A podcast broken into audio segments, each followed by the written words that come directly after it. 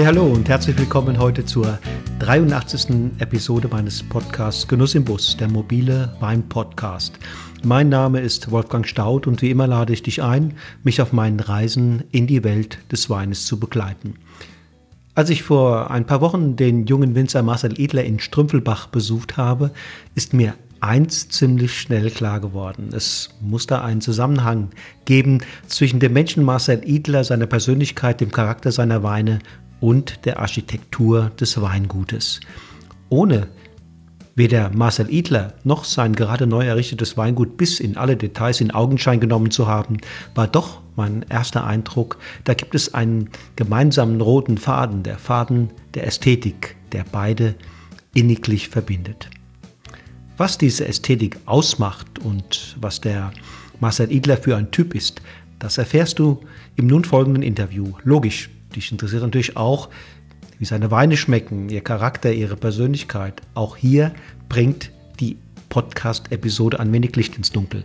Wir verkosten drei seiner Weine gemeinsam und lassen dich an unseren Eindrücken teilhaben. Sicher, keine schlechte Idee, dir die Weine vorab zu besorgen und gleich beim Podcast hören mitzuverkosten. Jedenfalls, ich wünsche dir viel Spaß dabei und wie immer, lass es dir schmecken. Los geht's nun.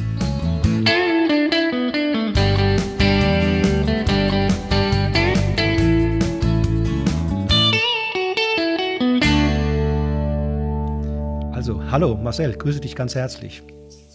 Hallo Wolfgang, guten Abend. Hi. Ähm, ich habe mich gerade erinnert, als ich äh, da vor ein paar Monaten bei dir in Strümpfelbach war, ist mir irgendwie eins, vielleicht noch nicht direkt, als ich da war, aber als ich dann wieder im Bus saß und, und weitergefahren bin, klar geworden, da muss es irgendeinen Zusammenhang geben zwischen dem Menschen Marcel Idler, so, so seiner Persönlichkeit und dem Charakter seiner Weine und der Architekt, ja, ich würde sagen, der Architektur des Weingutes.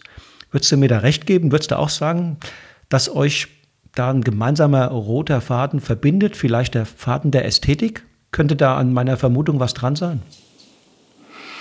Ja, also wir versuchen natürlich bei allem, was wir tun im Weingut und im Betrieb, ähm, irgendwo eine, eine, ganz klare Linie durchzuziehen. Und äh, mich freut es natürlich sehr, dass, dass dir das gleich aufgefallen ist. Wir haben äh, 2019 hier einen neuen Weinkeller oder eine neue Weinkellerei gebaut am Ortsende vom Strümpelbach und haben da natürlich sehr, sehr viel Wert auf Architektur, auf Ästhetik, Geradlinigkeit vor allem auch gelegt. Und ich denke, ja, das äh, spiegelt sich auch in unseren Weinen wieder. Sie sind äh, nicht äh, zu verspielt, nicht mit Schnörkeln behaftet, sondern sie sind sie haben einen eigenen Charakter, sie sind geradlinig und ja, auch Ecken und Kanten, so wie, wie eben auch unser Gebäude hier. Wie ist da die Idee zu dieser äh, besonderen Architektur und dann auch das, das verwendete Material? Wie ist das entstanden? Ähm, gut, von vornherein war klar, es muss zum einen natürlich äh, ja auch dem, dem Zweck dienen, ganz klar, also eine Arbeitserleichterung, eine Qualitätsschonung darstellen für unsere Produktion. Und ähm, dann war für mich klar, das Ganze soll eben so, so puristisch wie möglich auch äh, sein, damit es zum einen zeitlos ist und äh, damit es einfach auch einen, einen, gewissen Ausdruck hat. Und ähm, ja, natürlich das Material. Wir haben sehr viel mit, mit Holz hier auch gebaut, eine Holzverschalung, den Wohnbereich oben, die Büroräume äh, sind alle in einer Massivholzbauweise. Das liegt natürlich nahe, weil wir ein ökologisch arbeitender Betrieb sind, mhm. also auch mit Biozertifizierung, ähm, dass wir dann auch hier bei den Baustoffen eben Wert auf Nachhaltigkeit legen.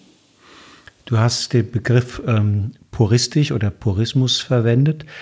Ähm, würdest du deine Weine auch ähm, so in diese Richtung einschätzen? Sind es puristische Weine?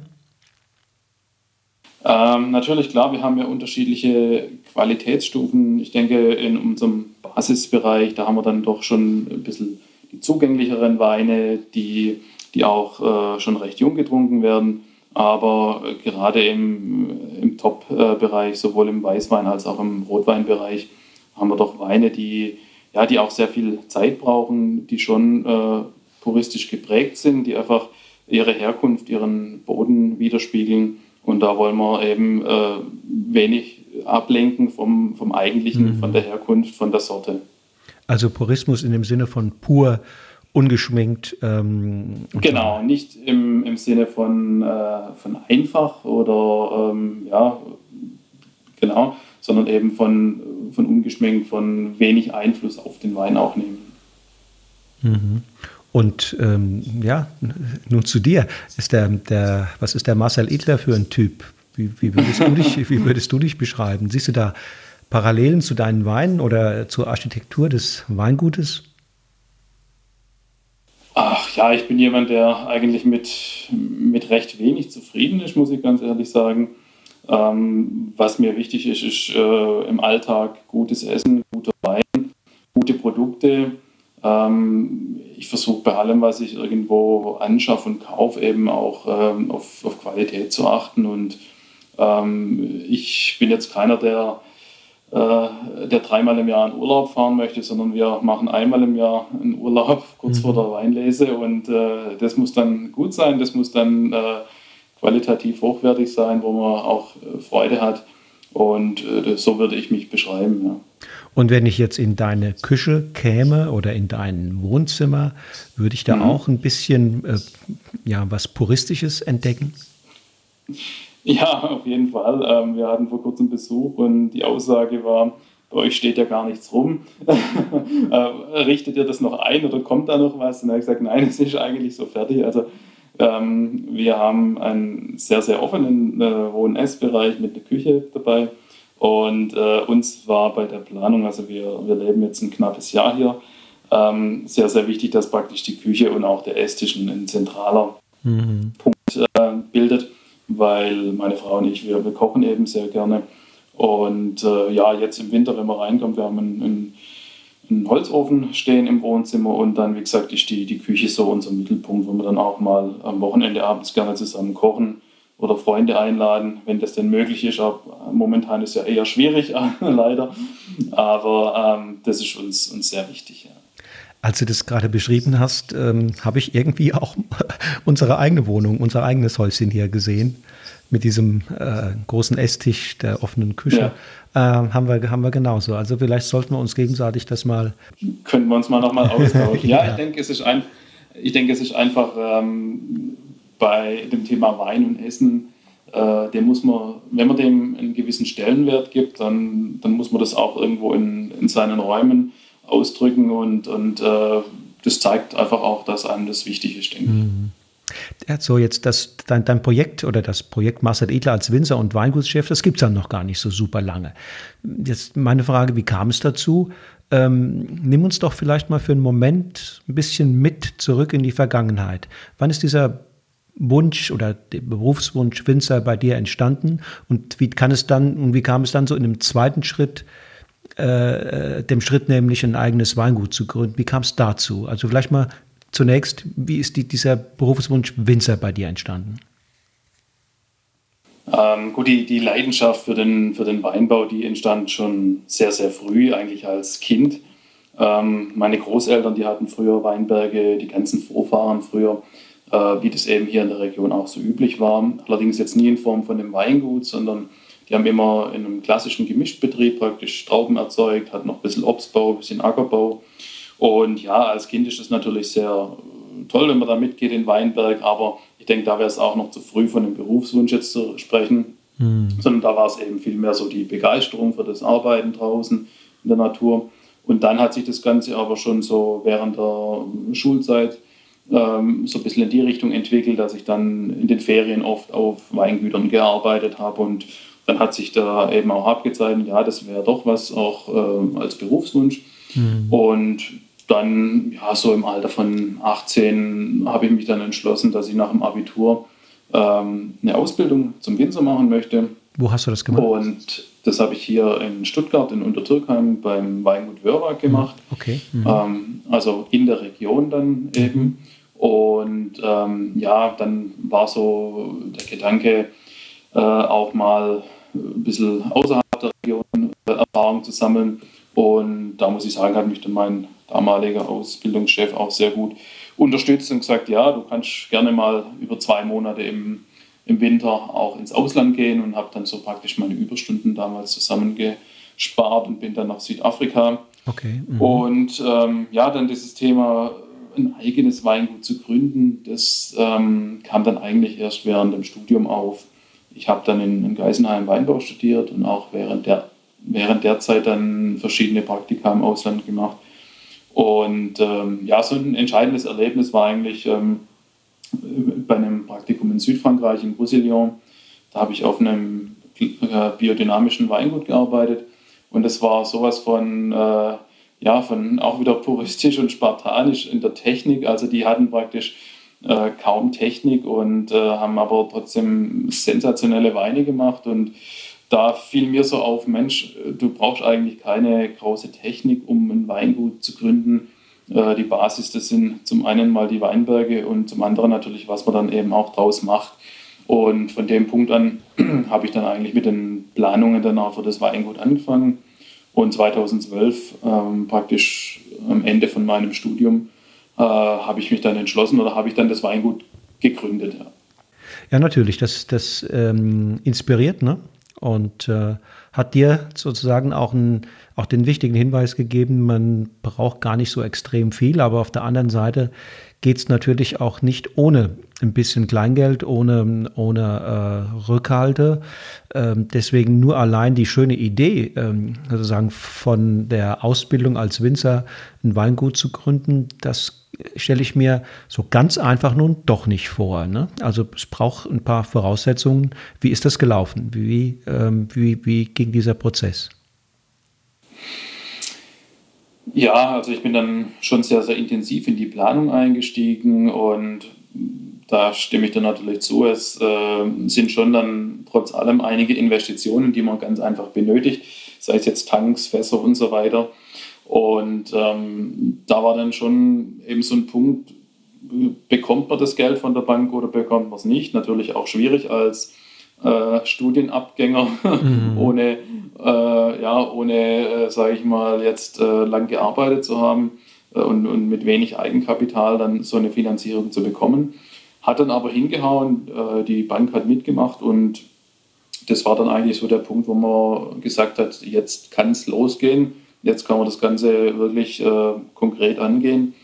Ähm, aber es, man steht natürlich immer wieder an so einem Punkt, wo man dann während der Gründungsphase, wo man dann auch denkt, ja, Mensch, soll ich es jetzt machen oder soll ich es nicht? Weil äh, ja, man hat ja dann oft so eine Idee und äh, dann immer wieder auch mal Zweifel, aber ich konnte eigentlich die Zweifel dann immer ganz gut ausräumen und habe gesagt, ich probiere das jetzt. Ich, ich war damals 24 und habe äh, praktisch ohne irgendwelche äh, ja, äh, Verpflichtungen und habe mir gesagt, wenn es nicht funktioniert, dann kann man das Ganze in ein paar Jahren dann auch wieder abbrechen und äh, außer, sage ich mal, ein bisschen Geld kaputt gemacht hat man dann mhm. auch kein, kein Risiko. Gab es denn da auch im, im Familien- oder Freundeskreis kritische oder vielleicht sogar warnende Stimmen? Ähm, meine Familie hat es eigentlich von Anfang an immer sehr äh, gut mitgetragen, ohne dass sie jetzt äh, auch Einfluss auf das Ganze genommen haben, sondern die Pläne damals praktisch vorgestellt und äh, ja, weil man ja dann doch schon auch die Familie ein Stück weit mitnehmen muss. Und ähm, da gab es aber keine, keine Einwände groß, äh, ganz im Gegenteil. Und ähm, im Freundeskreis gab es eigentlich auch äh, Zustimmung. Es gab natürlich auch kritische Stimmen von außen, ganz klar ähm, aus der heimischen Bevölkerung, sage ich jetzt mal, wo das Ganze dann ein bisschen kritisch beobachtet mhm. wird. Ich meine, das ist eben äh, in, in, in, auf dem Land oder in der Branche oftmals so, aber das hat sich dann mit der Zeit dann auch alles wieder gelegt und äh, habe mir da auch irgendwie nie so intensiv Gedanken gemacht, wenn solche Stimmen kamen dann. Also du hast deinen Traumberuf gefunden? Auf jeden Fall, klar. Also ich, ich sage immer, äh, es gibt so viele andere schöne Berufe auch noch. Also äh, wenn es jetzt nicht der Winzer wäre, dann würde ich mit Sicherheit auch eine andere Leidenschaft finden. Aber mhm. ich, ich äh, momentan ist es auf jeden Fall oder mein, mein Traumberuf und ich bin froh, dass ich den äh, so gefunden habe und ausführen kann jeden Tag. Ja. Was ist das? Was gefällt dir besonders? Also wo ist, wo ich sagen, das ist, das ist am, begeistert mich am meisten an diesem, an diesem Beruf? Ja, dass man wirklich ähm, im Grunde am Ende ein Produkt hat, wo man ein, ein ganzes Jahr oder länger dran arbeitet und ähm, ja, wo man auch im Grunde selber verantwortlich dafür ist. Klar, wir, wir ernten das, was uns die Natur gibt. Aber ähm, ich, ich kann dann mit so vielen Stellschrauben an so vielen Dingen arbeiten und äh, um, um am Schluss praktisch ein, ein, ein, tolles Produkt rauszubringen. Und das fasziniert mich schon unheimlich, weil viele Berufe, die sind dann eben eher ein, ein, Ausschnitt praktisch, die nur äh, ein bestimmtes Thema bearbeiten. Und äh, wir haben hier doch unheimlich viele Möglichkeiten, im Weinberg zu steuern, im Keller zu steuern und dann natürlich auch nachher in der Vermarktung. Ja.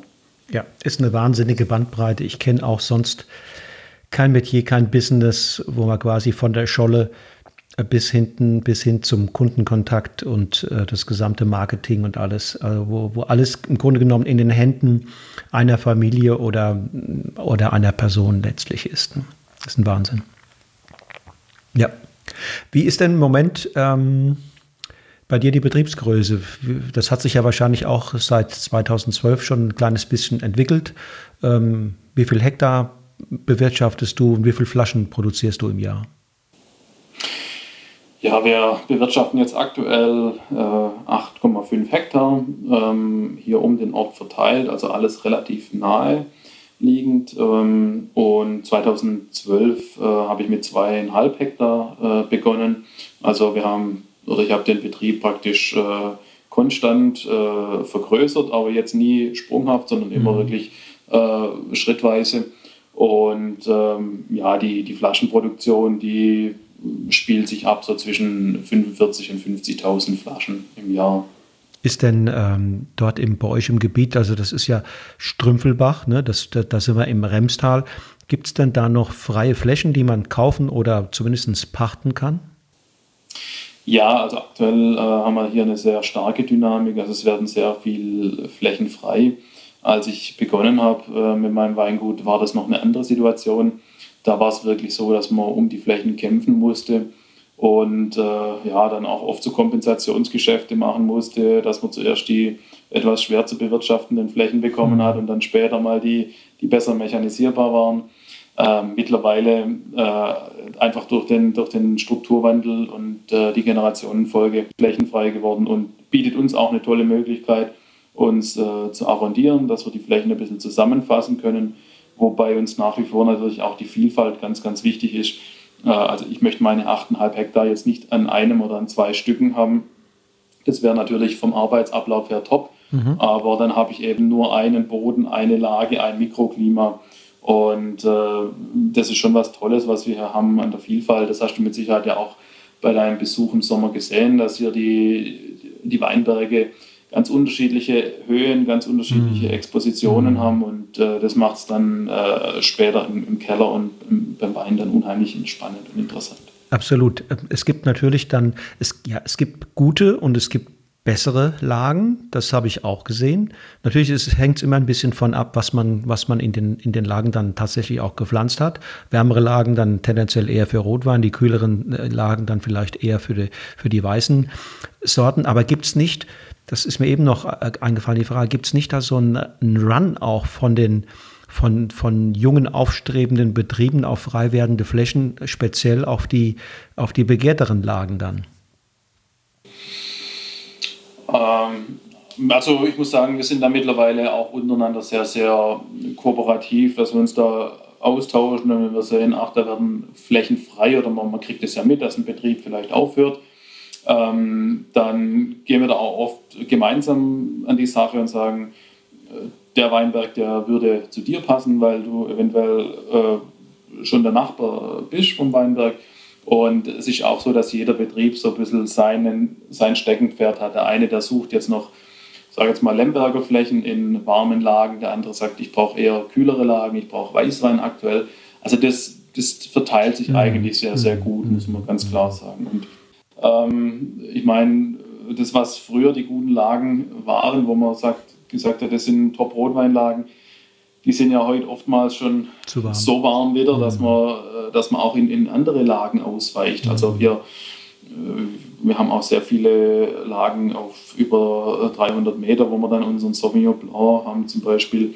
Und das sind momentan sehr, sehr begehrte Lagen. Da hätten vor 20 Jahren äh, hat man gesagt, Mensch, die, die Lage ist im Grunde nichts wert. Ja, da wird nichts reif. Ja. Genau. Okay, verstehe. Und ähm, wie, wie, wie bei euch generell üblich, habt ihr nicht nur eine oder zwei Sorten, äh, so wie an der Mosel zum Beispiel die viele Winzer, mhm. die konzentriert sich auf Riesling, im Rheingau auf Riesling oder Riesling und ähm, äh, Spätburgunder. Ihr habt doch in der Regel wahrscheinlich mehr als ein halbes Dutzend Sorten, oder?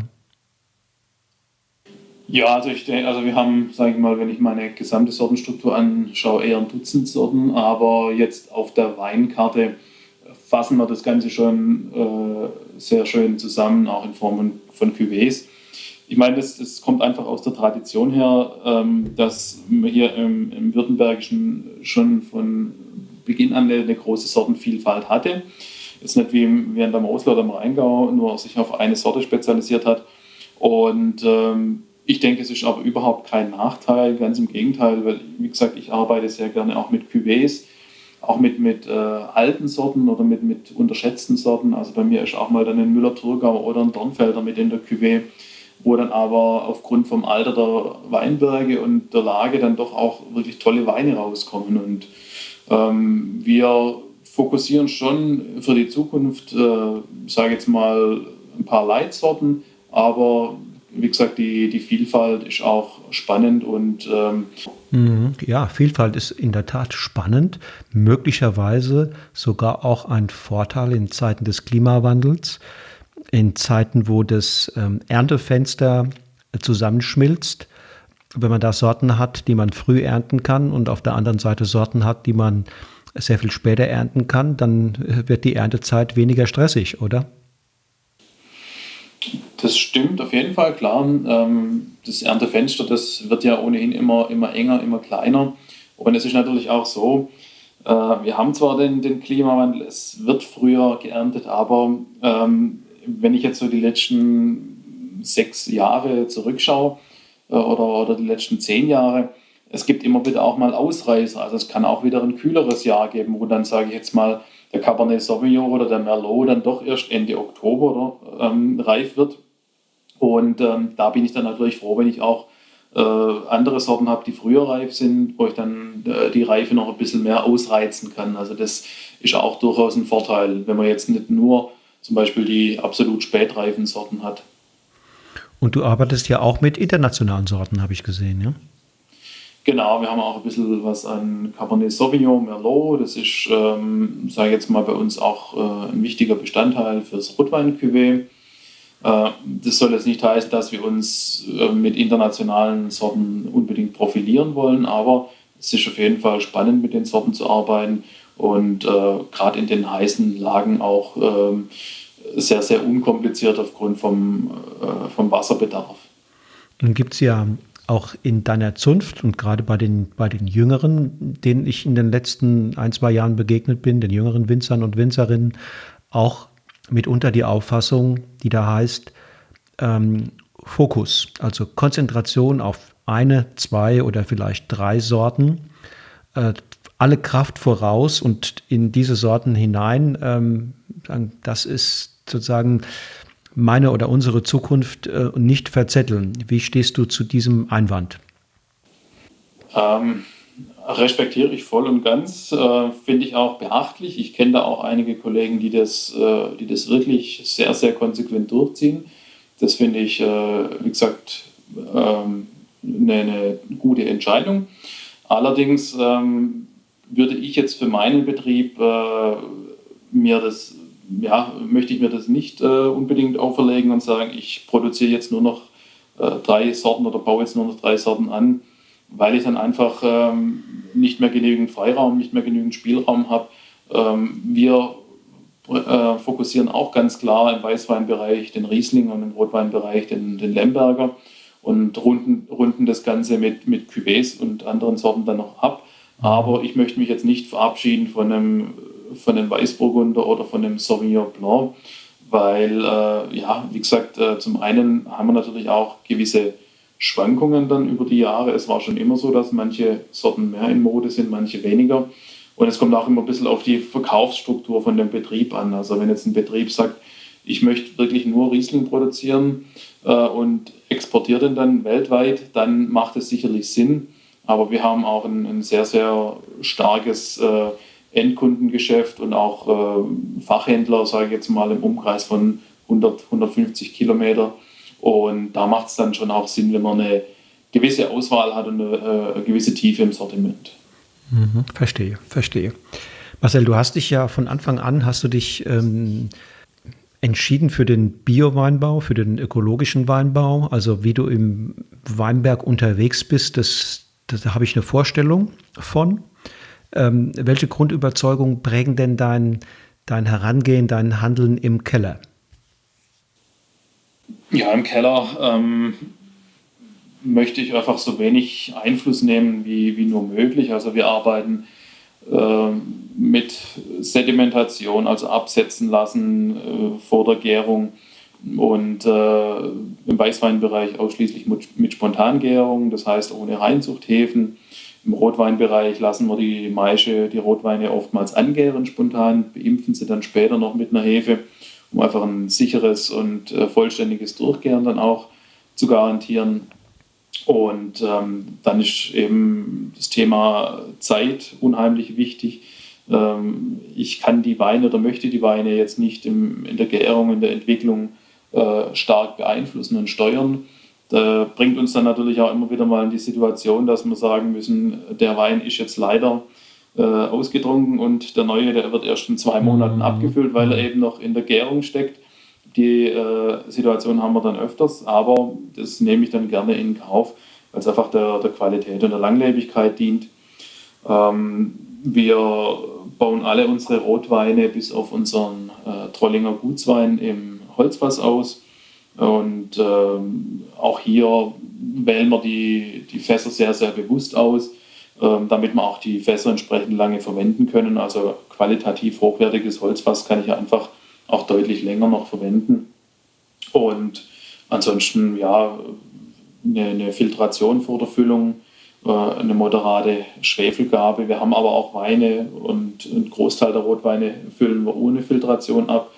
Ähm, beim Weißwein beginnen wir jetzt mit unfiltrierten Weinen.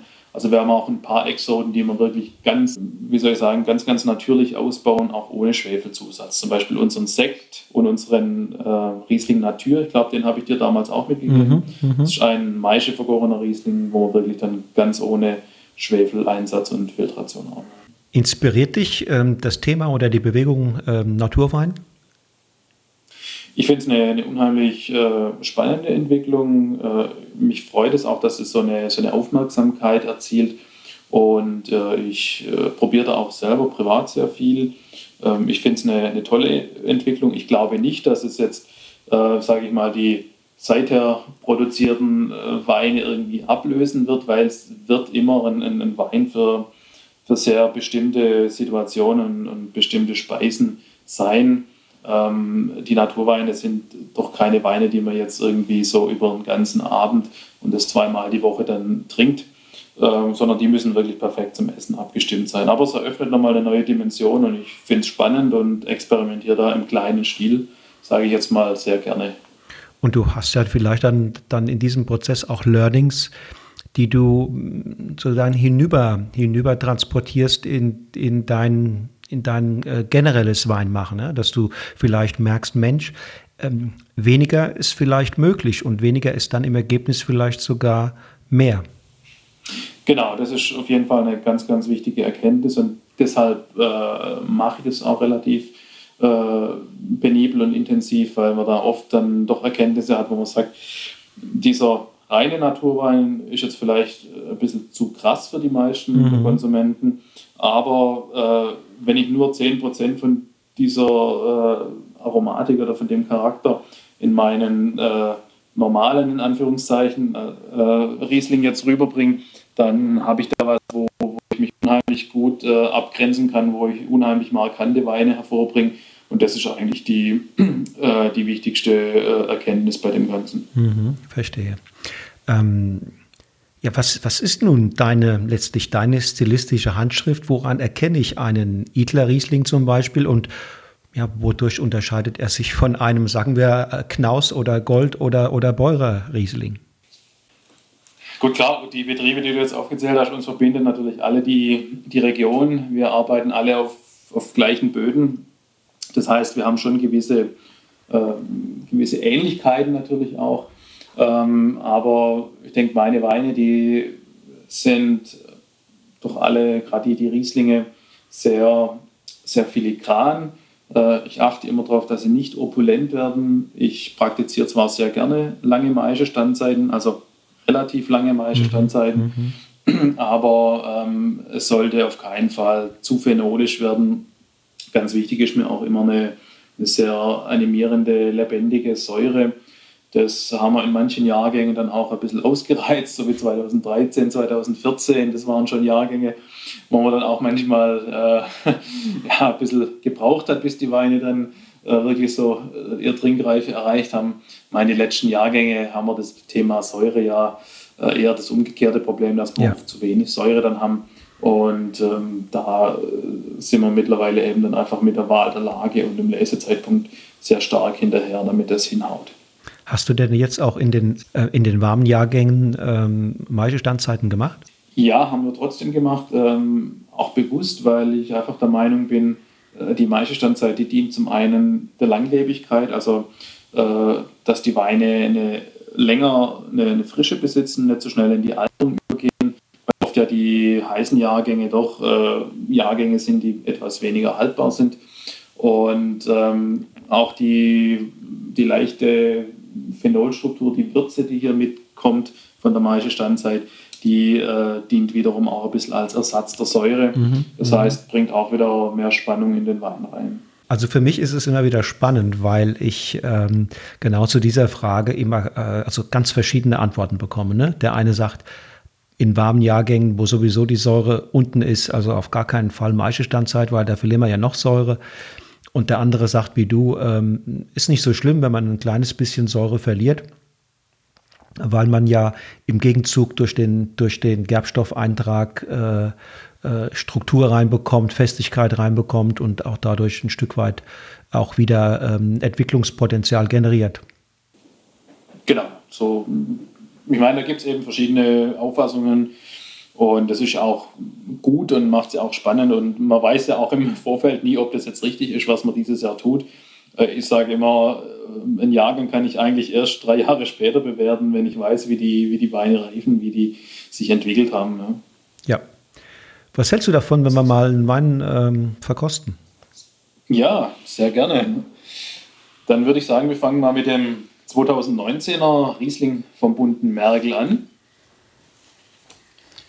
Ja, bin ich einverstanden. Das freut mich.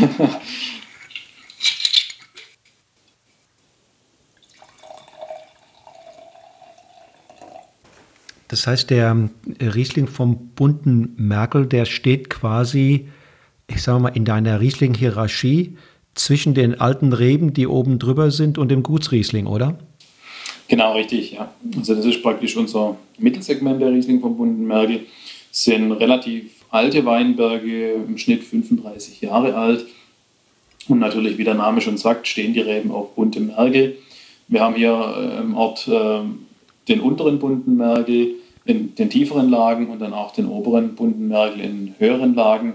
Und ähm, das macht das Ganze natürlich dann auch äh, sehr vielschichtig, weil wir dann einfach durch die höheren, kühleren Lagen noch die Frische, die Säure mit reinbringen und den Riesling ernten wir immer relativ spät. Also wir ernten im ersten Lesedurchgang in der Regel den Gutswein, äh, dass wir auch einen geringeren Alkoholgehalt halten können. Und dann den bunten Mergel so 10 bis 14 Tage später. Natürlich in den heißen Jahren auch nicht zu spät, da muss man schon aufpassen. 2019 ähm, war ja ein sehr ausgeglichenes Jahr, auch vom Niederschlag her äh, deutlich ausgeglichener als 2018 äh, was sich dann auch in sehr, sehr saftigen, animierenden Weißweinen widerspiegelt. Ja, ich habe gerade einen Schluck gekostet und mm, mein Eindruck war zunächst ähm, im Mundgefühl, vom Mundgefühl her, wo ist da jetzt die Säure? Aber ich hatte es noch nicht, hatte diesen Gedanken noch nicht zugelassen, dann kam sie. Also es ist eine sehr schöne reife Säure, die vor allen Dingen in der zweiten, im, im, im zweiten Trinkabschnitt ähm, auch Richtung Finale doch nochmal ein Stück präsenter und lebendiger wird und dem Wein so eine, so eine schöne Frische und, und auch eine schöne, eine schöne saftige Länge gibt. Genau, deine Beschreibung, die, die trifft sehr, sehr gut zu. Ähm, der erste Eindruck ist natürlich auch von der Nase her, schon eine sehr, sehr schöne gelbe Frucht. Und dann eben äh, war der Wein gut zehn Monate auf der Vollhefe. Und das bricht natürlich die Säure schon vom, vom Mundgefühl her im ersten Eindruck, weil wir da eine, eine gewisse Fülle haben. Ähm, und dann aber, wenn ich den, den Wein äh, geschluckt habe im Abgang, habe ich dann nochmal wirklich schön die Säure und, und den Entzug dann, der auch kommt. Also da entfaltet er sich als sehr, sehr, sehr saftig und äh, animierend. Ja, ist insofern für mich jetzt nicht ähm, der Inbegriff des puristischen Rieslings, sondern er hat einfach dafür zu viel, er ist stoffig, er, hat, er ist saftig, er hat Volumen. Ähm, also wenn ich jetzt ein, mir einen puristischen Riesling vorstelle, denke ich zum Beispiel an so einen trockenen Saarriesling, ne? wenn du da mhm. vielleicht auch eine Vorstellung hast. Ähm, ja. Ähm, dann kann das, dann kann das einfach noch ein Tick ähm, auch fordernder sein. Fordernder sein, das finde ich hier generöser. Gut, das liegt natürlich daran auch, dass wir ähm, doch schon Böden haben hier, die, die deutlich äh, tiefgründiger sind, wie jetzt ein, ein, Schiefer an der Saar zum Beispiel. Die, und gerade in einem Jahr wie 2019, wo die, die Reben auch gut versorgt sind, wo sie dann auch Wasser haben, um, um die, die Mineralien und so weiter aus dem Boden aufzunehmen, äh, da haben wir dann schon Weine, die, die sage ich mal, jetzt nicht ganz so puristisch sind, auf jeden Fall. Ähm, was ja aber keinesfalls schlecht sein muss. Nein, war auch keine Kritik, im Gegenteil. Ähm, ich glaube, das hier ist ähm, ein, ein, Riesling, der den ein oder anderen Riesling-Verschmäher, und die gibt es ja auch hierzulande noch, jede Menge, ähm, die, die Tür für den Riesling öffnen kann. Ja, denke ich mal, auf jeden Fall. das versuchen wir natürlich in unserem Gutsweinbereich noch, äh, noch deutlicher, dass einfach der Riesling dann auch eine, eine Frucht hat, eine, einen Ausdruck. Und äh, er darf nicht nur, sage ich mal, äh, nicht nur Säure besitzen, sondern braucht einfach auch äh, einen, einen, schönen Körper, eine, eine tolle Frucht. Und ähm, das ist uns die letzten Jahre auch einfach vom, vom Klima her, von der Witterung immer sehr, sehr gut gelungen. Ich hatte vorher 2013 zum Beispiel angesprochen, das war so ein Jahr, da haben wir wirklich einen, diesen Riesling vom bunten Merkel damals abgefüllt mit einer unheimlichen Säure, also mit einem hohen Säurewert der aber ganz toll gepuffert war damals. Und ich war dann eben, wie gesagt, der Überzeugung, wir füllen den mit dieser Säure. Und im Nachhinein war das auch echt die, die richtige Entscheidung, weil es ein sehr, sehr haltbarer Wein bis heute noch ist. Wenn man, Marcel, wenn man so arbeitet wie du und auch im Grunde, im Grunde Vorstellungen von der Stilistik der Weine hat, die man letztlich anstrebt, äh, so ein Bild davon hat, ähm, wie geht man dann um mit den Jahrgangsschwankungen, die ja auch in der Natur der Sache liegen. Ähm, wie schafft man da so eine, eines, ein geschmeidiges Miteinander, also den Jahrgang nicht auf der einen Seite ähm, in seinem Ausdruck eliminieren und auf der anderen Seite trotzdem ähm, ja, so eine, äh, bei so einer stilistischen Identität zu bleiben? Ja, da muss man ein bisschen unterscheiden auch zwischen den Basis- und mittleren Qualitäten und den ähm, Top-Qualitäten dann. Also je, je höher eben dann die, die Wertigkeit der Weine auch, desto mehr erlauben wir uns dann auch die, die Jahrgangsunterschiede deutlich zu zeigen. Ich sage jetzt mal, unser, unser Riesling Gutswein zum Beispiel, der sollte schon irgendwo eine gewisse Ähnlichkeit von Jahr zu Jahr haben. Also da sollten die, die Unterschiede nicht zu stark sein, weil man sonst dann vielleicht auch den einen oder anderen äh, Weintrinker dann auch ein bisschen erschreckt. Und ähm, von daher, wie gesagt, äh, je höher die Qualitäten, desto mehr arbeiten wir die Jahrgangsunterschiede dann auch heraus. Mhm. Ja, den, den Konsumenten, den Kunden erschrecken willst du doch nicht, ne? Ja, manchmal wird es einen reizen, weil, man es einfach, nein, weil, weil man manch, manchmal muss man die Leute dann einfach auch, ähm, wie soll ich sagen, ranführen an die Sache. Aber äh, ja, ich denke, gerade im, im Einstiegsbereich ist es doch dann auch gut, wenn man da einen, einen gesunden Mittelweg findet. Ja. Also es wird ja zum Teil äh, nicht nur in der Spitze, äh, aber vor allem auch in der Spitze beim Riesling werden ja Flaschen mitunter abgefüllt, ähm, die ja wirklich nicht leicht für den gemeinen ähm, Weintrinker, den gemeinen Konsumenten, will ich mal so sagen, verständlich sind. Ne? Also das, da, da, das sind ja zum Teil sind das richtig anspruchsvolle Dinge. Da habe ich manchmal das Gefühl, das ist wie ähm, ja, wie eine, wie eine Stockhausen-Partitur oder wie äh, ein komplizierter Free Jazz, ähm, wo man sich reinhören muss. So muss man sich in diese Weine auch ein Stück weit hineintrinken, muss sich mit ihnen beschäftigen. Also äh, keine Weine, die auf der, bei der ersten Begegnung äh, so richtig funzen. Ne? Ja, auf jeden Fall, klar. Ich denke, das, das braucht es aber trotzdem, diese Weine. Und äh, wird, das wird auch nicht die, die Menge der Weine sein, auch wenn man die Betriebe dann mal ehrlich befragt, die solche Weine dann äh, abfüllen. Ich meine, wir haben auch äh, Weine, wo wir bewusst dann nur bestimmten Kunden präsentieren, wo ich weiß, äh, dem kann ich so einen Wein zeigen, der hat ein Verständnis, der ist offen für sowas. Und ähm, ich denke, das ist das ähnliche Thema, wie wir vorher bei den Naturweinen hatten wenn wir einfach nur von, von dieser Spitze einen kleinen Teil, sage ich mal, in die Allgemeinheit rübernehmen können, dann haben wir schon sehr, sehr viel gewonnen. Und wenn wir uns da dann auch ständig weiterentwickeln wollen, natürlich. Also äh, unser, unser Basisriesling, der soll auch, äh, auch wenn da die Sprünge nicht so groß sind, aber an dem arbeiten wir jedes Jahr. Also der, der soll jedes Jahr noch besser, noch anspruchsvoller werden. Und ich denke, um, um sich so entwickeln zu können, braucht es auch diese, diese Ausreißer und diese Exoden, die, die man wirklich dann jemand nur äh, mhm. vorsichtig präsentieren kann. Ja. ja, und mit deiner Entwicklung ähm, entwickeln sich die Kunden ja möglicherweise auch mit. Ne? Genau, die Kunden muss man dann auch mitnehmen oder dann eben, wenn man sich in eine andere Richtung entwickelt, äh, hat man dann auch einen gewissen Wandel der Kundschaft. Ich meine, das ist ja auch das Schöne heutzutage, dass, dass die, die Kundschaft schon sehr, sehr neugierig ist und ähm, dass, dass, dass man jetzt nicht ein Weinkunde äh, von Beginn an seiner Weintrinkerzeit hat bis zum Lebensende, sondern äh, es ist eine, eine, ein Wechsel da, eine gewisse Neugierde und das, das macht das Ganze sehr, sehr spannend und, und auch eine Chance für uns natürlich. Ja, so die, die Weinkunden, die so die letzten 60, 70 Jahre hier geprägt haben, das dass man sich einmal für ein Weingut entscheidet und dann das ganze Leben lang dort den Wein bezieht, ähm, das gehört der Vergangenheit an. Ne? Ja, auf jeden Fall. Also das ist natürlich auch für uns eine, eine gute Möglichkeit, sich zu etablieren. Also das war am Anfang bei mir auch so, so ein Gedanke, jetzt gründet man ein Weingut, ja, wie bekomme ich überhaupt Kundschaft her?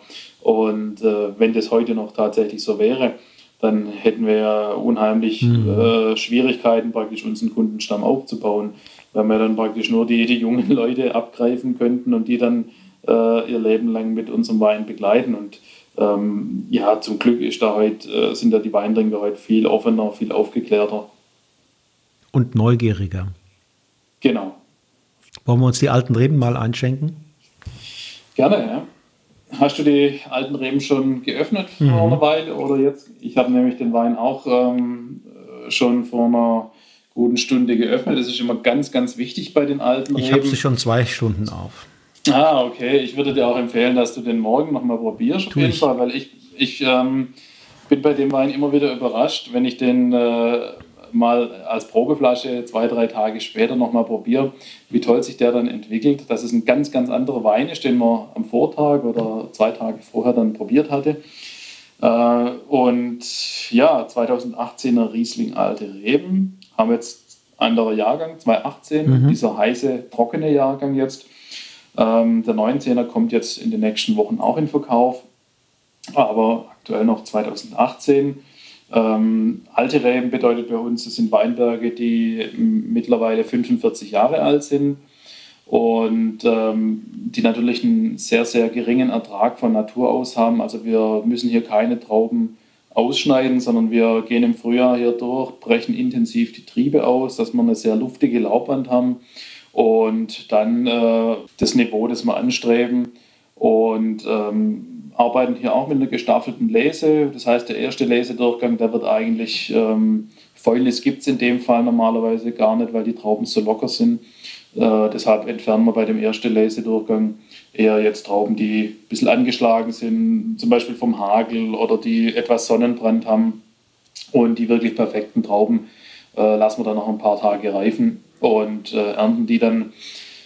Weißwein wird bei uns in der Regel immer morgens geerntet, dass wir, den, dass wir die Trauben sehr kalt schon in den Keller bringen.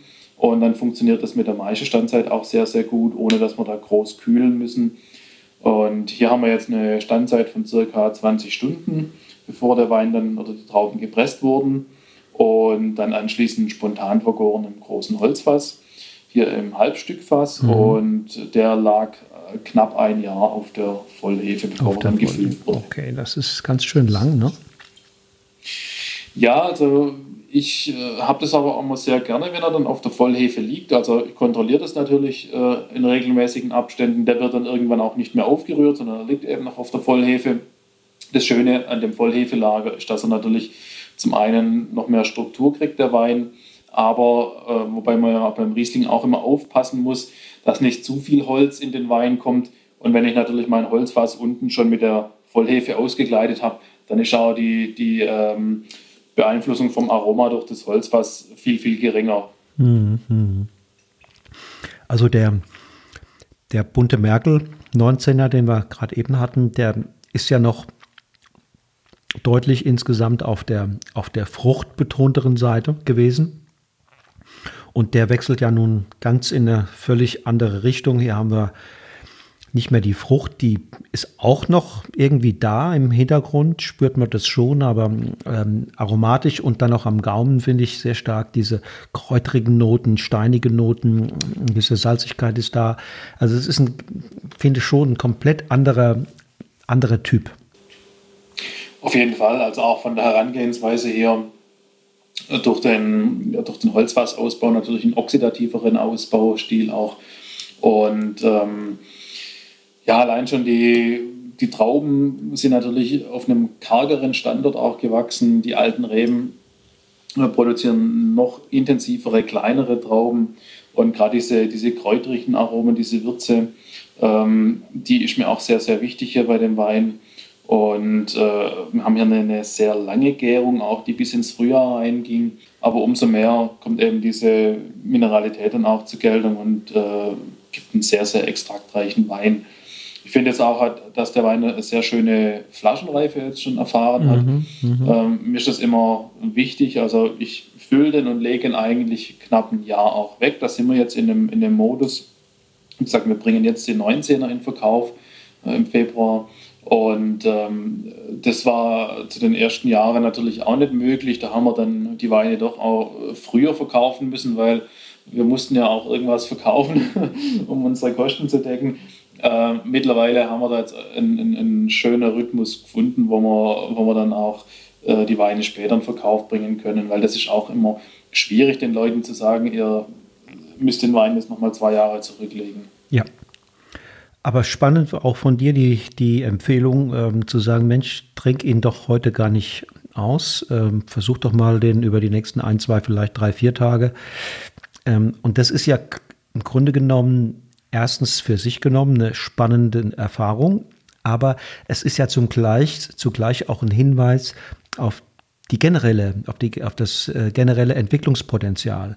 Also wenn der sich über eine knapp eine Woche sehr schön entwickelt, ist das für mich immer auch ein Top-Zeichen dafür, dass das ein Wein ist, den ich auch getrost über die nächsten zehn Jahre trinken kann. Ja, ganz klar, auf jeden Fall. Und das ähm, das haben wir auch oftmals in unseren Basisqualitäten und das ist schon schön, wenn die Rückmeldung von, von Kunden kommt, die sagen, ich habe ähm, unbewusst jetzt sage ich äh, drei Tage später eure, eure Einstiegsweißweinköpfe getrunken und es war ein ganz anderer Wein, der war noch mal spannender, noch interessanter und äh, ich denke, das, das bestätigt dann einfach die, die Arbeitsweise auch im Keller und äh, habe da die Erfahrung gemacht, je weniger ich an den Weinen mache, oder desto länger kann ich sie dann nachher auch äh, lagern und, und über einen längeren Zeitraum dann die Flasche praktisch offen stehen lassen und probieren. Also sehr, Marcel, sehr spannend. Ähm, wunderschönes Mundgefühl. So, es changiert zwischen, zwischen äh, so einnehmend sein, mich bezirzen wollen auf der einen Seite und dann auch mal wieder so, so, eine, so eine abweisend widerspenstige Seite zeigen. Ähm, nach dem Motto, hast du vielleicht geglaubt, du hättest mich schon, hättest mich schon, aber hast du dich geirrt. Ähm, der, also der, das ist ein, ein spannender Typ. Also der hat schon sehr, sehr viel Facetten oder auch Gesichter ähm, und deshalb ist es auch ein Wein, der, der wirklich zum, zum Essen getrunken werden sollte, ähm, wo man sich ganz genau überlegt, was kann ich jetzt hier dazu kochen und äh, dann das Schöne, wie gesagt, äh, über einen längeren Zeitraum auch parallel mal mit anderen Weinen dann zu probieren, zu trinken. Das finde ich das Schöne dran. Hast du ein, eine, eine Speiseempfehlung, die du, jetzt, die dir spontan einfach sagst, Mensch, da, ist, da performt er besonders gut? Also, das ist ein Wein, den, den kann ich mir sogar zu einem zu einem äh, kurz gebratenen ja, äh, ja. Stück Rindfleisch vorstellen, wenn ich keine, keine Soße oder irgendwas dabei habe, wenn ich jetzt wirklich nur ein, ein, ein schönes Steak mhm, habe, mhm. das ich mit, mit grobem Salz und grobem Pfeffer äh, anrichte, dann, dann, dann passt er da durch die Röstaromen, die auch hier im Spiel sind, perfekt dazu. Oder zum Beispiel zu einem gegrillten Thunfischsteak das wären so, so Gerichte, die, die wirklich auch ein bisschen fordern und da kann ich mir dann extrem gut dazu vorstellen.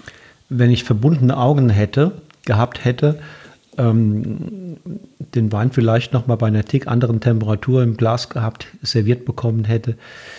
Also ganz abwegig wäre für mich, wenn ich hätte überlegen müssen, was das ist, ich hätte sicherlich auch mal für einen Moment Richtung Rotwein gedacht. Ja, gebe ich dir recht, natürlich klar, vom, vom Mundgefühl kann das durchaus sein. Und ähm, wir haben natürlich diesen Holzfassausbau, den wir bewusst dezent gehalten haben. Es war ein, ein Halbstückfass schwäbische Eiche, wo wir den Wein drin ausgebaut haben. Aber natürlich von der, von der Gerbstoffstruktur, von der Phenolik und auch von der, äh, von der Struktur kann man den durchaus mit einem, mit einem Spätburgunder zum Beispiel mhm. vergleichen. Mhm. Also Wunderbar. Und einen roten haben wir jetzt noch, ne? Einen roten haben wir jetzt noch, genau. Und zwar den 2018er Lemberger vom Steinmergel.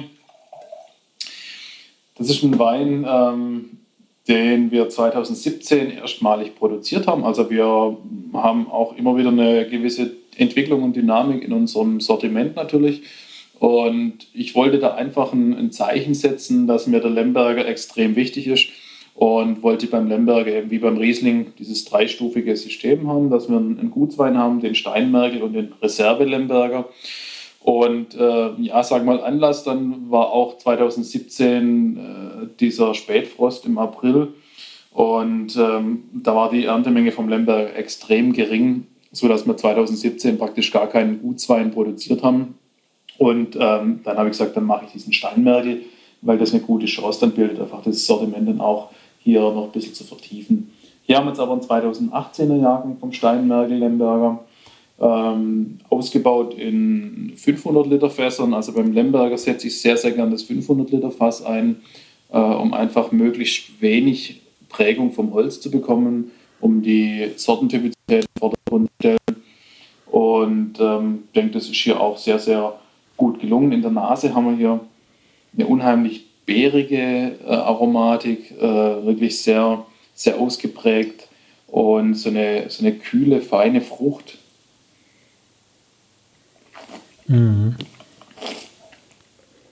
Im Gaumen hat er schon noch sehr, sehr präsente Gerbstoffe. Ähm, wir haben jetzt vor ja, ein paar Wochen vor Weihnachten haben wir umgestellt vom 2017 auf den 18er Jahrgang und da war natürlich schon spürbar gute 18er ist noch ein bisschen, äh, zieht noch ein bisschen mehr, hat etwas mehr äh, Tannin.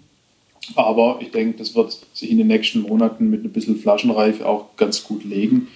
Und ähm, ja, für 2018, für diesen heißen Jahrgang, hier jetzt ein Wein mit 13 Volumenprozent. Im Grunde eine Punktlandung, also das ist mir auch immer sehr, sehr wichtig beim Lemberger. Und das haben wir die letzten Jahre gemerkt. Lemberger ist eine Traube, ähnlich wie Spätburgunder, den muss ich zum richtigen Zeitpunkt ernten. Und bei uns sind mittlerweile die Rotweine vom Lesezeitpunkt mehr in den Fokus noch gerückt als die Weißweine, weil einfach gerade bei, bei Sorten wie beim Lemberger zum Beispiel dann der Zuckergehalt oftmals sprunghaft ansteigt.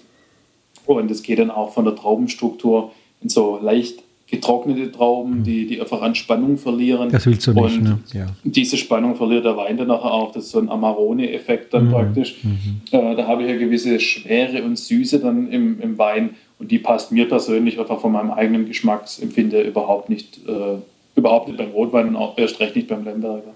Ja, das heißt, der, der Lesezeitpunkt wird tatsächlich immer wichtiger und, ähm, und letztlich entscheidender. Ne? Auf jeden Fall. Also ich sage mal, früher hat man einfach eine andere Ausgangssituation. Wenn ich jetzt zurück überlege, vor 15 Jahren, ähm, da war der Lemberger die Sorte, die den Abschluss der Lese markiert hat. Es war irgendwann Ende Oktober. Aber da hat man sich Anfang oder Mitte Oktober noch gar keine Gedanken drum gemacht mhm. um den Lemberger. Mhm. Da hat man gesagt, der, der ist noch gesund, der hängt noch, das, den können wir noch lassen. Aber ich, wir hatten natürlich damals auch Mitte Oktober deutlich kühlere Temperaturen. Die Entwicklung war viel, viel langsamer. Und heute ernten wir den Lemberger, sage jetzt mal am 15. September zum Beispiel, bei Temperaturen von, von 27 Grad. Und da habe ich innerhalb von zwei, drei Tagen eine unheimliche Entwicklung. Äh, da ein bisschen Föhn noch dazu. Das, das führt zu einer Konzentration und äh, ganz schnell hat man dann eben halt Zuckergehalte, die zu, zu 14 Prozent Alkohol führen. Also da heißt es sehr aufmerksam und einsatzbereit zu sein ne? Im, im frühen Herbst. Also Urlaub machen bis, bis Ende September ist nicht mehr möglich. Nein, also das Zeitfenster vom Urlaub, das ist äh, etwas äh, zusammengeschrumpft auf, sage ich jetzt mal, ähm, ja, Mitte August bis maximal Anfang September. Und ähm, ja, dann wird man teilweise schon nervös, wenn man dann Anfang September die Bilder sieht von Kollegen, wenn man genau. vielleicht noch im Urlaub ist. Aber da bin ich mittlerweile dann äh, doch ganz äh, abgehärtet und, und, kann das ganz gut einschätzen. Nein, also wir haben, sagen wir mal, das muss man auch äh, betonen, hier im, im, im Remstal, hier in Strümpfebach, wir sind doch etwas höher, etwas kühler mhm. von den Lagen. Mhm. Also wenn jetzt im Stuttgarter Kessel die Kollegen äh, anfangen, ihren Sektgrundwein zu ernten, okay, dann ja. habe ich, hab ich locker noch eine Woche Zeit. Ja. Also äh, da haben wir innerhalb von 10, 15 Kilometer auch sehr, sehr große Unterschiede. Du hast gesagt, du hast 500 Liter Fässer, also Tonneaus hier ähm, äh, äh, eingesetzt. Ähm, mit welcher Tonnerie arbeitet, arbeitest du zusammen? Also ich habe verschiedene Fasshersteller. Ich arbeite mit, mit Stockinger zusammen. Gerade jetzt für Lemberger verwende ich sehr gerne die Stockinger mhm. Fässer. Mit Butt, südfranzösische Tonnellerie. Ähm, da mache ich auch im Weißweinbereich einiges. Chardonnay, Grauburgunder. Ähm, aber auch hier regional ähm, mit einem Küfer von der Zollernalb. Das ist in Mössingen bei Tübingen. Und ähm, ja, den habe ich vor einigen Jahren mal kennengelernt und äh, was mir unheimlich gut gefällt, ist, dass es eine ganz, ganz äh, ja, traditionelle Werkstatt ist, die, die sehr handwerklich arbeiten. Also gerade ähm, den Riesling, den wir probiert haben, die alte Reben, die wurden in einem Fass von ihm ausgebaut, mhm. in dem Halbstückfass, das wirklich individuell für mich gefertigt wurde. Und zum Beispiel unseren Zweigel baue ich auch sehr gerne in diesen, äh, in diesen Fässern aus. Also schwäbische Eiche praktisch hier regional gewachsen und regional produziert dann die Fässer. Die Fässer zeichnen sich immer durch unheimliche, ja, unheimlich würzige Aromen aus. Auch so die rauchigen Komponenten kommen da ganz gut durch.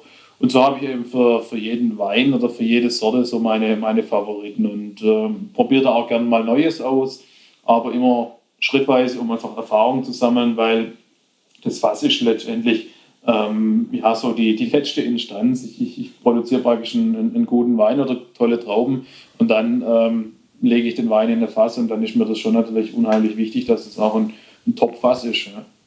Das ist so, wenn man ein, wenn man ein, ein geliebtes Kind hat und ähm, legt es abends in ein Bett, dann muss man auch sicher sein, das fühlt sich da wohl und ähm, kann, kann geruhsam schlafen. Ne?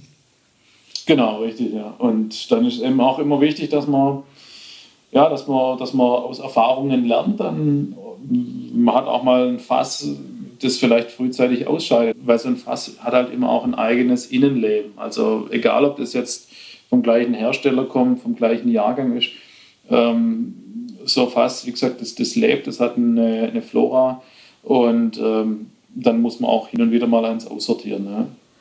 Also nochmal zu deinem Lemberger. Ähm, du hast es ja schon selbst gesagt, in der Nase sehr viele dunkle, dunkle Früchte äh, gepaart mit so kräuterig würzigen Noten. Ähm, aber das, das Spannende und die Musik spielt, finde ich, am Gaumen ähm, so, eine, so, eine, so ein Changieren zwischen auf der einen Seite äh, so einem seidigen, äh, wunderschönen, zarten Mundgefühl. Also die Textur spricht mich persönlich total an, hat was Kühles. Ähm, und dann haben wir auf der anderen Seite gerade im Finale auch, auch die nötige Kraft, den nötigen Druck, um zu sagen, also da kann auch dieser Wein mal eine kräftige, würzige Speise begleiten, hat auch vor, vor Fett und so weiter keine Angst. Ähm, und er ist am Beginn der Entwicklung. Jetzt schon schön trinkbar, aber ich denke, die, nächsten zwei, drei Jahre wird er sich auf jeden Fall noch, noch, noch weiterentwickeln. Ja, auf jeden Fall. Also wir haben da beim Lemberger allgemein sehr, sehr gutes Entwicklungspotenzial. Habe hin und wieder mal die letzten Tage so ein bisschen das Archiv überarbeitet. Also wir haben noch kein großes Archiv natürlich, aber einfach mal ältere Jahrgänge verkostet und das ist unheimlich spannend, wie sich der Lemberger allgemein entwickelt. Ähm, ja, ich denke, Lemberger ist eine, eine Sorte, die, die ein tolles Alterungspotenzial hat, die jetzt auch nicht wie ein Spätburgunder einen Punkt, einen Punkt erreicht, wo, wo man sagt, äh, ja, jetzt, jetzt, jetzt kippt er praktisch in seiner Entwicklung, jetzt ist der, der Höhepunkt erreicht und die Entwicklung geht sehr, sehr schnell äh, rückwärts. Ähm, sondern beim, beim Lemberger haben wir eigentlich sehr lange diesen, diesen Punkt, äh, wo man sagt, jetzt hat er eine optimale, eine perfekte Trinkreife. Also da hat der Lemberger einfach genügend Tannin, genügend Gerbstoffe, um, um hier äh, eine, eine Alterung oder eine Oxidation mhm. vorzubeugen.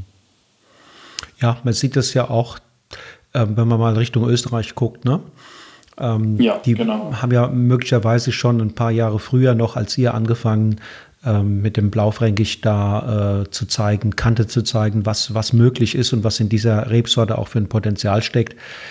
Ähm, das ist jetzt auch in, in, äh, in eurem Raum längst angekommen, aber äh, ja, das ist ein größeres Potenzial, als man oft früher gedacht hat. Ähm, Marcel, ja, prima. Ich finde es klasse. War, war, bisher sehr spannend. Ich habe noch eine, eine Frage.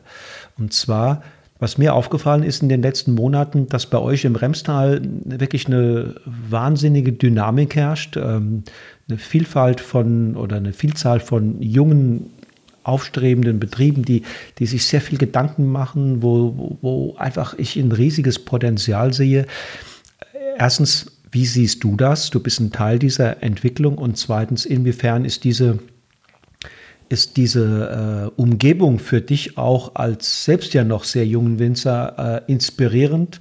Und ähm, man, man, man wird so ein bisschen wie auf einer Welle getragen, könnte ich mir vorstellen. Wie erlebst du das?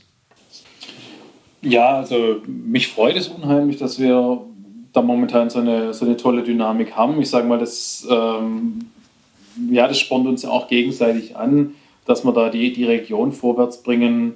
Äh, uns ist eben allen miteinander bewusst worden, wir, wir müssen das Remstal, die Region hier weiter voranbringen, müssen es nach außen tragen. Es ist eine Region, die, die seither mit Sicherheit unterschätzt wurde, die, die viele Leute auch überhaupt nicht auf dem Schirm hatten. Und ähm, wir stehen natürlich momentan in einem, in einem Wettbewerb mit, mit Pfalz, mit, mit Rheinhessen ähm, und äh, das Ganze treibt uns natürlich unheimlich an. Und äh, ja, das, das fördert die Innovation unheimlich, das macht Spaß und wir haben auch mittlerweile echt einen guten Austausch untereinander wie Winzer, dass wir auch äh, in bestimmten Bereichen zusammenarbeiten und weil wir einfach gemerkt haben, natürlich nur gemeinsam können wir die, die Region hier voranbringen und unsere Weine auch nach außen hin präsentieren. Sind da die, die alten Platzhirsche, ähm, mal will man nur den Allinger oder auch den Schneidmann nennen, sind die da mit im Boot oder machen die eher so ihr eigenes Ding? Nee, die sind da auch teilweise sehr, sehr offen für, für die Entwicklung und, und beteiligen sich da, engagieren sich damit. Also ähm, da gibt es keine, keine Abgrenzungen in dem Sinne überhaupt nicht.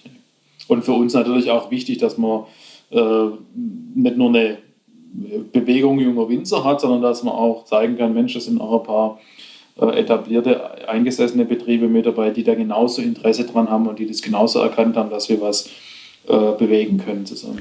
Ja, also alle, alle, alle Gründe, ähm, um optimistisch in die Zukunft zu blicken. Tatsächlich für so eine Region wichtig, ähm, auch in der Außenwirkung, in der Außenausstrahlung, dass es da nicht nur zwei, drei Top-Betriebe gibt, sondern dass es da mehr gibt. Und äh, wenn, wenn man dann sogar so etwas wie eine Bewegung vermutet, umso besser und umso mehr Besucher werden auch den Weg nicht nur in die klassischen Weinbaugebiete am Rhein finden, sondern ich denke auch zu euch. Marcel, vielen Dank. Noch eine Frage habe ich trotzdem. Was sind deine Pläne, deine nächsten Projekte, die du, die du äh, ansteuern willst? Da gibt es doch bestimmt schon das ein oder andere, das in deinem Kopf herumspukt.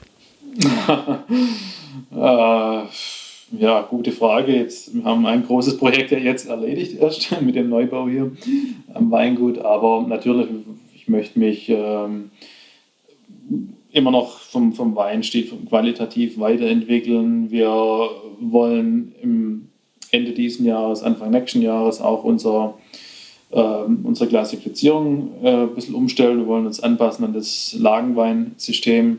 Ähm, das ist was, wo wir jetzt auch die Möglichkeit hatten, in den letzten ein, zwei Jahren einfach durch die Auswahl verschiedener Weinberge äh, das Ganze voranzubringen. Dann äh, die Überlegung, wollen wir uns vielleicht noch in Richtung biodynamischen Weinbau entwickeln. Das wäre ein Thema, was mich unheimlich reizen würde, wo ich seither einfach immer äh, die Zeit nie so richtig gefunden hatte, mir Gedanken drum zu machen und auch das Ganze dann selbst auszuführen, weil ich der Meinung bin, das macht nur Sinn, wenn man wirklich dann auch selbst mit dabei ist, komplett. Und ja, das ist so, so was für die Zukunft, einfach hier noch, noch individueller zu werden, äh, sich noch tiefer mit dem Ganzen zu beschäftigen und das, da haben wir also schon einige, einige Sachen, ich sage jetzt mal keine Riesenprojekte, sondern äh, mit dem, was wir momentan betreiben und haben, da noch, noch besser zu werden. Ja. Klingt super spannend. Wünsche dir dafür alles, alles Gute, auch den nötigen Mut, äh, ja, der ja auch erforderlich ist, um solche Dinge anzupacken. Und für alle, die euch oder die Region besuchen wollen, ich glaube, ihr bietet sogar die Möglichkeit, bei euch zu übernachten, oder? Genau, wir haben jetzt äh, hier auch ein kleines Bio-Appartement eingerichtet, äh, wo man mit zwei bis vier Personen übernachten kann ähm, oder auch Stellplätze für äh, Wohnwagen, Camping und so weiter. Und ja, das ist auch noch so eine Idee von mir. Ähm, irgendwann wollen wir noch hier so ein Tiny House, das, das wir eigentlich schon haben. Das war unser Verkostungsraum die letzten Jahre das wollen wir hier auch noch etablieren äh, auf dem Gelände und äh, dann haben wir praktisch die perfekte Möglichkeit nach der Weinprobe, um mir dann direkt ähm, zu übernachten und den Tag ausklingen zu lassen. Klingt super. Also viele, viele Grüße ins Remstal und Marcel, ganz, ganz herzlichen Dank für deine Zeit und äh, das schöne Gespräch mit dir. Danke dir, Wolfgang. Dann noch einen schönen Abend. Auf bald. Tschüss. Auf bald. So, ihr Lieben, das war das Interview mit dem jungen, bodenständigen und bereits ungemein reflektierten Marcel Edler aus Strümpfelbach im Remstal, dieser ungemein dynamischen Weinbauregion Württembergs. Nächste Woche bin ich verabredet mit Fabian Lassack. Zusammen mit seiner Frau Steffi will er einen Schatz heben. Die beiden wollen das bislang wenig bekannte steile Weinbergsterroir von Hessigheim am Neckar bearbeiten und der ganzen Welt zeigen, welch einzigartige Weine hier möglich sind. Nur, bislang kennt es niemand, jedenfalls so gut wie niemand. Doch davon lassen die beiden sich nicht abhalten. Sie haben sich detailversessen und visionär auf den Weg gemacht und ein Ziel ganz konkret vor Augen. Sie wollen authentische, ausdrucksstarke Weine auf Flaschen füllen und dabei eine Ästhetik realisieren, die Eleganz, Feinheit und Komplexität als Ideale ins Zentrum ihres Schaffens rückt. Also, schalt wieder ein, wenn genau in einer Woche die nächste Episode von Genuss im Bus mit Fabian Lassack am Mikrofon an den Start geht. Bis dahin, hab eine gute Zeit und lass es dir schmecken. Tschüss und auf Wiedersehen.